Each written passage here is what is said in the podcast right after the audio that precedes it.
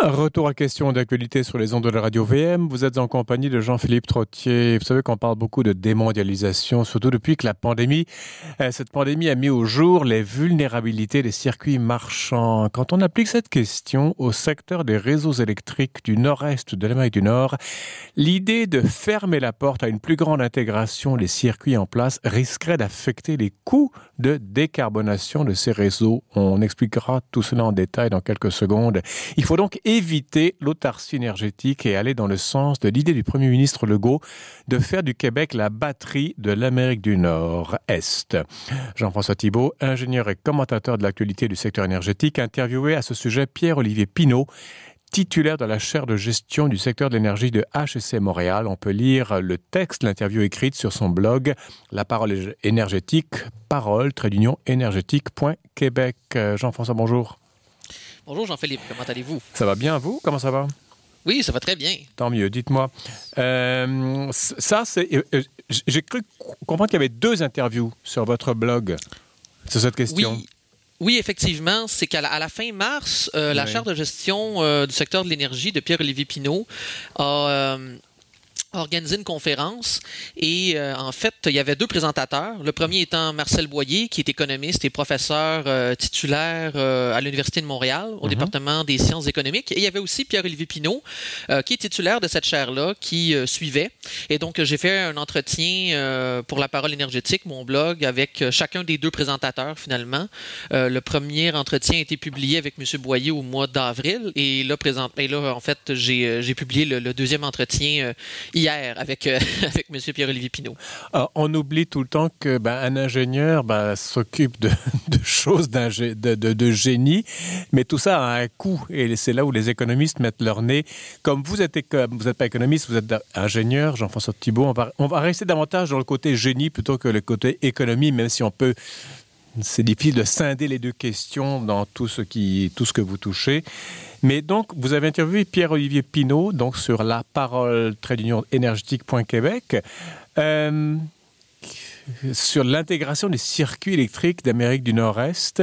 Euh, dans quel but? Eh ben, en fait, c'est que c'est une question, euh, c'est une question qui touche euh, beaucoup euh, au futur énergétique du Québec. Mm-hmm. Monsieur Legault, depuis déjà plusieurs années, arrête pas de répéter qu'il veut faire du Québec la batterie du nord-est de l'Amérique. Mm-hmm. Et finalement, cette idée-là, je, pense qu'elle est, elle est, elle est comprise à, certains égards, mais, je, mais je, je pense que c'est une idée qui mérite d'être davantage détaillée. Et donc, euh, l'objectif de ces entretiens-là, c'était de donner, si vous voulez, du relief à cette question-là. Comment est-ce que euh, cette idée peut être matérialisée, à quel coût, avec quels avantages, avec quelles, quelles implications cela, euh, cela a-t-il pour le Québec et les Québécois? On parle de décarbonation ou décarbonisation. ça, c'est quitter le charbon pour l'électricité ou je suis dans le champ? Euh, euh oui, ben, euh, vous avez un bon instinct. Je ne suis pas ingénieur. Hein?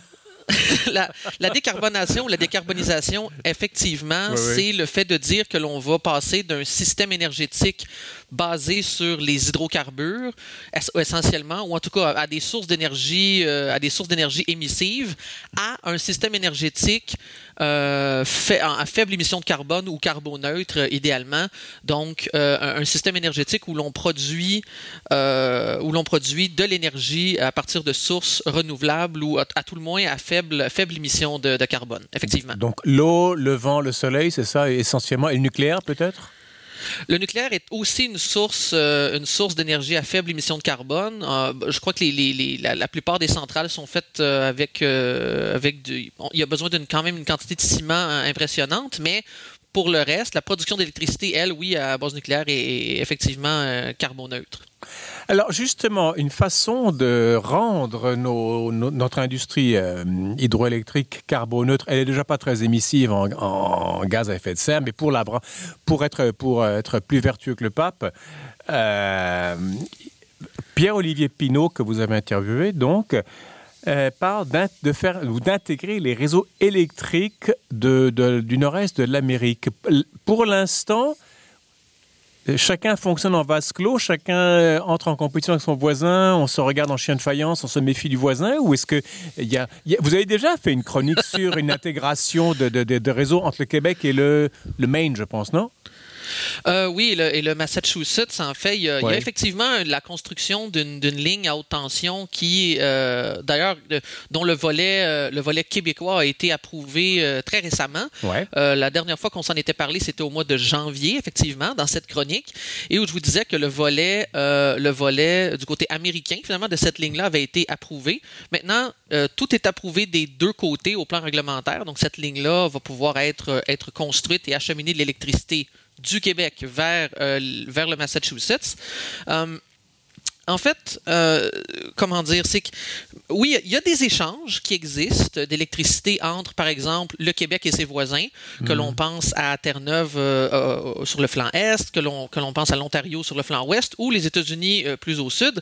Mais ces ces capacités-là sont sont limitées présentement. C'est-à-dire qu'il y a des échanges qui se font, mais la plupart des effectivement des États ou des provinces canadiennes fonctionne sans dire en autarcie, mais si vous voulez, ont, des politiques euh, qui visent davantage l'autonomie énergétique à certains égards qu'une autonomie régionale. Et c'est là où Pierre-Olivier Pinault finalement nous dit, écoutez, si nous voulons passer d'un système énergétique, ou en tout cas d'un réseau électrique qui soit... Euh, dans le cas des États-Unis euh, et, et, même d'une certaine partie des, des maritimes euh, basés sur les, les, hydrocarbures. On produit beaucoup d'électricité à partir d'hydrocarbures dans ces régions-là. Ouais. Si on veut décarboniser tout ça, euh, ce sera beaucoup plus coûteux euh, ce sera beaucoup plus coûteux de le faire si tout le monde reste dans son, dans son coin plutôt que, euh, plutôt que d'opter pour une intégration. Et pourquoi dit-il cela? C'est que si, si vous prenez un cas extrême, par exemple, qu'on, si on décidait de, de déconnecter Montréal euh, du, réseau, euh, du réseau électrique d'Hydro-Québec et qu'on décidait de produire toute l'électricité renouvelable dont l'île de Montréal a besoin sur place, oui. vous comprenez que considérant, considérant que les sources d'énergie renouvelable que sont l'éolien et le solaire produisent de manière intermittente, plutôt en comparaison de l'hydroélectricité ou du nucléaire, par exemple, qui produisent de manière euh, continue des très grandes quantités d'électricité. Oui. Les, les, systèmes énergétiques euh, qui sont plus autonomes, ou qui, en fait qui sont autonomes, doivent avoir des, des, une production d'électricité renouvelable euh, surdimensionnée pour être en mesure d'alimenter la consommation ou de, de, suffire, si vous voulez, à la demande en tout temps. Euh, Jean-François Thibault, vous me perdez.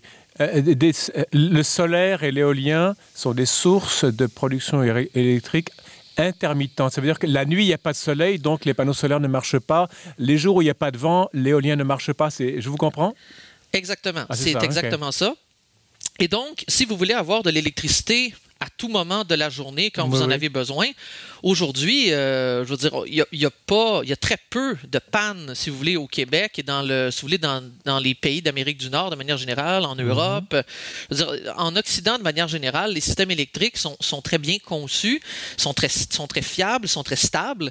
Et donc, euh, je, je, ne crois pas, je, je crois que les, la population serait favorable à ce que la production d'électricité soit à 100% renouvelable, mais peut-être pas au prix euh, d'avoir des, des pannes ou de devoir, si vous voulez, fermer les lumières euh, à certains moments de la journée. Là. Mais maintenant, Donc, je, je, comprends bien, mais alors Jean-François Thibault, je suis québécois, je vis au Québec, notre électricité est la moins chère d'Amérique du Nord, je pense, ou une des moins chères en tout cas. Si on, on s'accouple avec, ou si on, ça, enfin, si on, si on s'intègre, pardonnez-moi, avec les Ontariens, avec les gens du Nord-Est États-Unis, avec les maritimes, que sais-je, eux, ils ont une électricité beaucoup plus chère. Je veux dire, quel intérêt aurais-je, moi, même si je veux être comme François Legault, faire du Québec la batterie Euh, électrique du nord-est de l'Amérique, je risque de payer beaucoup plus cher l'électricité. Après, quel est le. Je ne vois pas le raisonnement derrière. Et puis, pour, pour la décarbonation, bah, j'ai encore moins de réponses. Euh, pour la décarbonation, en fait, je vous dirais que euh, comme les sources d'énergie renouvelable, euh, comme les sources d'énergie renouvelable, éoliennes et solaires sont intermittentes, souvent elles doivent être couplées avec des systèmes de stockage énergétique. Le plus souvent à l'échelle euh, d'une maison, si vous voulez, ou d'un immeuble, ce qui se passe, c'est qu'on couple ça avec des systèmes de batterie. Mais cela, comme vous le comprenez, a un impact sur la rentabilité des projets et sur le prix ultimement que l'on va payer du kilowattheure. Mmh. si vous voulez, les, les, les barrages hydroélectriques, les barrages hydroélectriques du Québec, ce qui permettent, euh, c'est de justement garder l'eau derrière les barrages. Alors, ils, forment, si vous voulez, une, forme de batterie naturelle. Mhm. Alors, plus on intègre les réseaux électriques du nord-est euh, de l'Amérique du Nord, plus finalement on est en mesure d'utiliser les barrages hydroélectriques du Québec mhm. comme batterie pour stocker lorsque les énergies renouvelables partout sur le territoire produisent et lorsque les, finalement ces sources d'énergie renouvelable-là en viennent à ne pas être suffisantes pour combler la demande, eh bien, on réactive les barrages hydroélectriques pour être en mesure d'alimenter le système électrique, et ce qui lui donne finalement une, une fiabilité, une stabilité euh, plus grande. Donc, l'intérêt environnemental mhm. euh, pour le nord-est de l'Amérique du Nord et même pour le Québec, je vous dirais, il n'y a pas d'autre, autrement dit, il n'y aurait pas une manière moins coûteuse euh, dans l'ensemble pour décarboner le nord-est de l'Amérique du Nord. Alors, si le Québec veut avoir une différence, même à l'échelle internationale, puisqu'on parle de décarboner les États-Unis, bien, c'est, je vous dirais, l'une des solutions les, plus prometteuses pour le Québec. Il n'y a, pas, une plus grande différence, autrement dit, où, somme toute, euh, il y aurait peu de choses qu'on pourrait faire au Québec en tant que tel pour diminuer ou réduire autant les gaz à effet de serre à l'échelle planétaire. Alors ça, c'est pour l'aspect environnemental. Mais comme vous le mentionnez, comme vous le mentionnez, il est vrai qu'avoir une intégration des réseaux euh, du nord-est de l'Amérique du Nord euh, ferait en sorte de, faire converger, si vous voulez, les tarifs d'électricité vers un prix unique au plan régional ou un prix, un prix très similaire. Évidemment, dans le cas des États-Unis, cela amènerait euh, les prix à baisser, mais au Québec, ça, les amènerait à hausser. Alors là, vous allez me dire, bon sang, ma facture d'électricité. C'est quoi l'intérêt pour nous? C'est ça. De prime abord, les gens, intuitivement, ce qu'ils vont se dire, c'est pourquoi pour décarboner, si vous voulez, les États-Unis, je paierais plus cher. Bon, ça, c'est ce que les gens voient de prime abord, mais ce qu'il faut garder en tête, c'est qu'Hydro-Québec est une propriété euh, du gouvernement du Québec. Alors donc, plus elle vend son électricité chère, plus elle fait d'argent.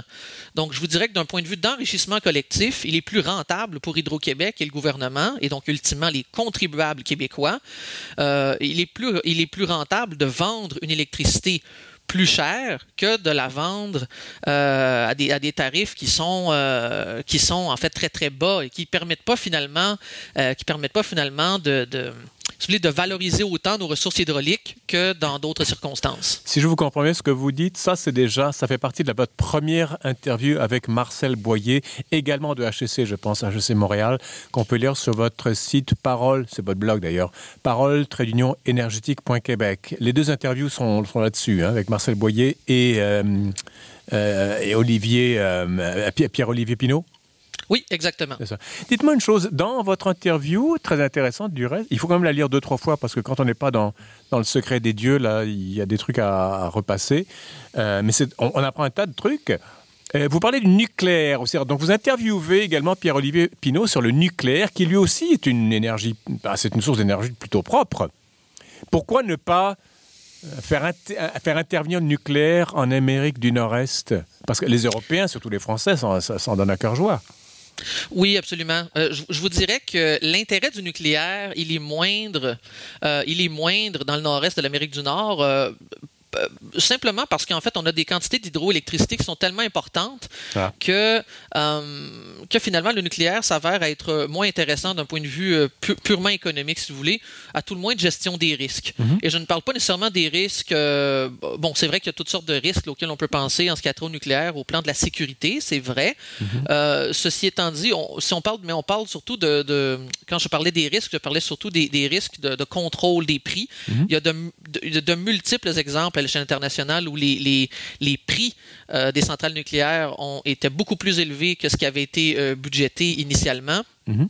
Donc, c'est un type de projet qui, euh, c'est un type de projet qui, qui, bref, pour lequel les risques, notamment de nature financière, sont, sont plus importants que, que des, des parcs d'énergie renouvelable. Et dans le cas du dans le cas de l'Amérique du Nord-Est de l'Amérique du Nord, euh, il y a tellement de il y a tellement d'hydroélectricité en fait que ça devient moins pertinent, euh, moins pertinent d'en avoir. Dans le cas de l'Europe, on, peut penser en particulier à, la France, euh, il y a il y a beaucoup moins d'hydroélectricité euh, qu'ici. Et donc, pour avoir, si vous voulez, une espèce de, de, socle de puissance disponible en tout temps, fiable, etc., le nucléaire s'avère une, option beaucoup plus, euh, beaucoup plus avantageuse, justement, pour insérer davantage d'énergie renouvelable au réseau. Euh, mais je vous dirais, voilà, c'est une question de contexte, tout simplement. J'imagine.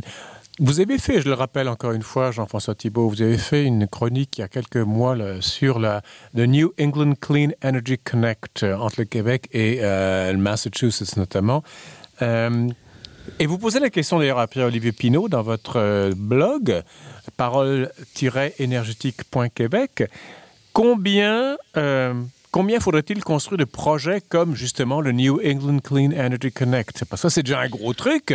Mais pour, pour comment dirais-je, de façon concrète, pour incarner votre idée et ce que M. Pinault raconte, combien de projets faudrait-il mettre sur pied pour arriver à, euh, incarner l'idée de M. Pinault?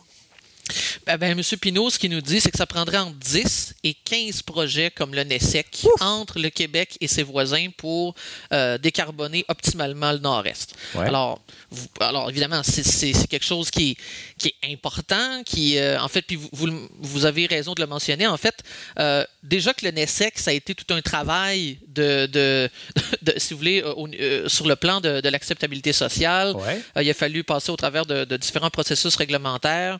Euh, ça n'a pas été quelque chose de facile. Et euh, en fait, de, de, de, penser en construire 10 à 15 autres mm -hmm. entre le Québec et ses voisins, on, on s'entend que c'est quelque, chose de, quelque chose de majeur. Et, et ça ne doit pas se faire sur une période de 100 ans. C'est quelque chose qu'on doit faire si on veut euh, en arriver à nos, à nos cibles finalement de réduction de gaz à effet de serre, oui. euh, tout le monde. Il faut que ça se fasse au courant euh, des prochaines décennies.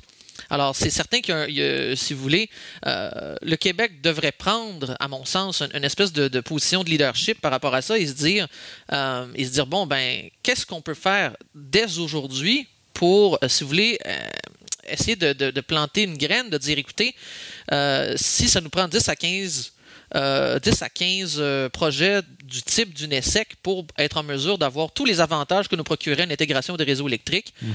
Bien, commençons d'ores et déjà, si vous voulez, à discuter de quels seront les prochains projets. mais remarquez, et... pardonnez-moi, euh, Jean-François Thibault, mais s'il y a déjà eu un projet qui marche, ben, ça peut servir de, de, de modèle pour les autres. On ne part pas de zéro avec les 14 ou 15 autres projets. Absolument. Et vous avez absolu absolument raison. Par contre, ce que je me dis, c'est qu'il y, y, aurait tellement de choses euh, construire 10 à 15 projets de ligne, je me dis que ça ne pourrait pas, ça, ça ne pourra pas se faire sans, euh, sans un accord des, des, des, si vous voulez, euh, des paliers de gouvernement et du côté des États-Unis et du côté fédéral oui, long, aussi de notre côté. Le gouvernement fédéral, euh, finalement, aurait tout intérêt, parce qu'il y a des avantages économiques importants pour le Canada à faire ce genre d'échange avec les États-Unis ou oui. même entre les provinces ici. Donc, je vous dirais, le gouvernement fédéral euh, se devrait absolument de donner son, son appui à ce type d'initiative-là. Euh, par contre, comme c'est le Québec en quelque part qui aurait le plus à gagner à faire ce genre de, à faire ce genre d'échange, ou à ce que mm -hmm. ce projet d'intégration-là se réalise, je vous dirais que ce serait à nous là, de, de, prendre, de prendre, si vous voulez, l'initiative de de créer une, une, table ronde, que sais-je. En fait, je, je, ne sais, je ne sais pas exactement par où commencer, mm -hmm. mais, euh, mais c'est clair que se réaliser 10 à 15 projets de ligne semblables au MNESEC, ça ne se fera pas en... avec la bonne la bonne volonté ne sera pas suffisante bref. Il faut une réflexion et j'ai l'impression que en, en 20 secondes il y a beaucoup de réflexions autour de ces questions là au Québec ou pas? Il y en a plus que jamais. Ah. Les, euh, les, derniers papiers de recherche de Marcel Broyer et de Pierre-Olivier Pinault euh, sont des pierres à cet édifice-là. Évidemment, ce genre d'idée-là qui naît dans nos universités devrait être repris sur la scène politique par le milieu des affaires, par Hydro-Québec. Alors, je vous en parle parce que c'est quelque chose pour lequel, euh, je, dans lequel je, je, crois beaucoup et je pense que ça a beaucoup de potentiel pour le Québec dans le futur. Jean-François Thibault, ingénieur et commentateur de l'actualité du secteur énergétique. On peut lire votre interview avec Pierre-Olivier Pinault, titulaire de la chaire de gestion du secteur de l'énergie de HEC Montréal. On peut le lire sur trait d'union à www.parole-énergétique.québec. J'y suis arrivé. Euh, Jean-François, on vous retrouve l'année prochaine? Oui, absolument. C'est votre dernière chronique de la saison. Je vous remercie infiniment. Passez un bon été et puis on vous retrouve en septembre-octobre. À bientôt. Allez, au revoir. Voilà, c'est la fin de l'émission. Demain, demain, demain, demain, demain, la Cour suprême des États-Unis se penche sur la question d'avortement et la semaine politique québécoise et canadienne à la régie Daniel Fortin. Ici Jean-Philippe Trottier. Je vous donne rendez-vous demain. Entre-temps, restez à l'antenne de Radio VM.